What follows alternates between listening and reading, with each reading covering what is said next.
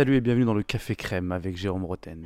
Jérôme, la compétition reprend ses droits. Est-ce que c'est pas le, jour le plus important de cette fin de compétition? C'est pour ça que je t'ai reçu dans mon hôtel. On a changé de salle. Euh, tu vois, ça prend de, ça prend de la hauteur. On prend de la hauteur là aujourd'hui là. Et euh, donc, euh, franchement, on va se régaler. Voilà, ça y est, on rentre de nouveau dans les quarts de finale. 18h, 22h. Attends, non, il y a décalage. 16h, 20h en France. Euh, écoute, euh, magnifique, on va s'éclater. Euh, on a hâte, on a vraiment hâte d'y être, tous Allez, on rentre dans le vif du sujet. Le Brésil, attendu, face à une Croatie qui a quand même des prolongations dans les jambes. Comment tu le sens arriver ce match-là? Écoute, je, je, trouve, comme tout le monde, qu'il y, y, a beaucoup de confiance de la part des, des, des Brésiliens.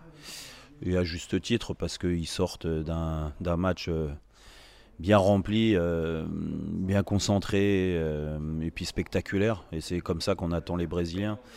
La confiance, elle est au max. Ils ont récupéré, ils ont récupéré leur capitaine, leur chef d'orchestre euh, né. Donc, donc moi, j'ai aucun doute pour, pour que le Brésil continue sa route et se qualifie en, demi-finale. Après, attention, ne pas sous-estimer non plus les, Croates qui ont été surprenants en 2018, on se rappelle.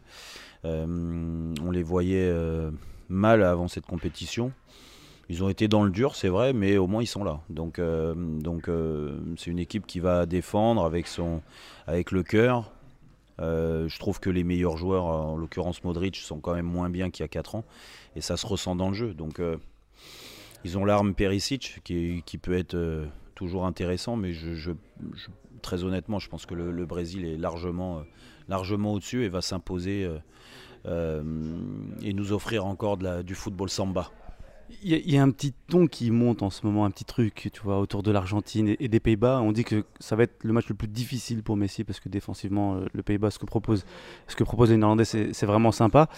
Est-ce que tu es de cet avis-là ou est-ce que toi tu penses que finalement euh, Messi, que tu lui mettes n'importe quelle défense, il réussira à trouver la, faille C'est l'eau des très grands joueurs.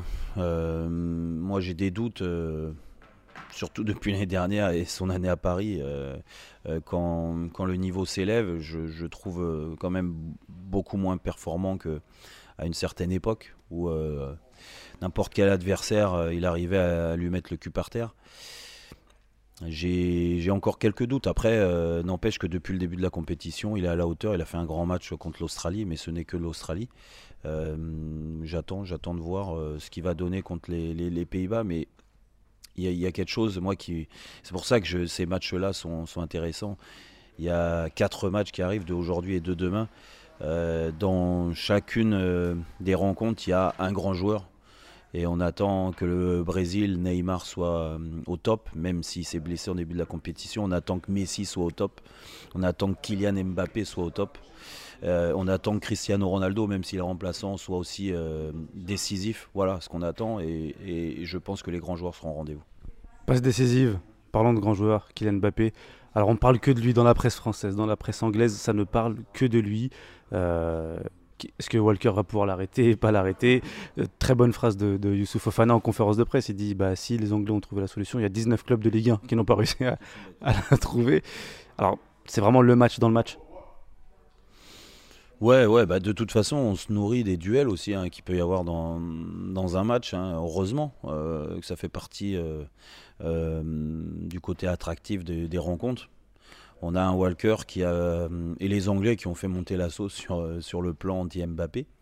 Bah, j'attends de voir. En tout cas, j'attends de voir, mais il va pas falloir qu'il se trompe parce qu'une fois, une fois un petit oubli on a vu les ravages depuis euh, le début de la compétition. Donc euh, certains vont dire oui, mais en face, c'était pas génial. Ah, écoutez, euh, moi je pense que Kylian Mbappé est le meilleur joueur du monde actuellement.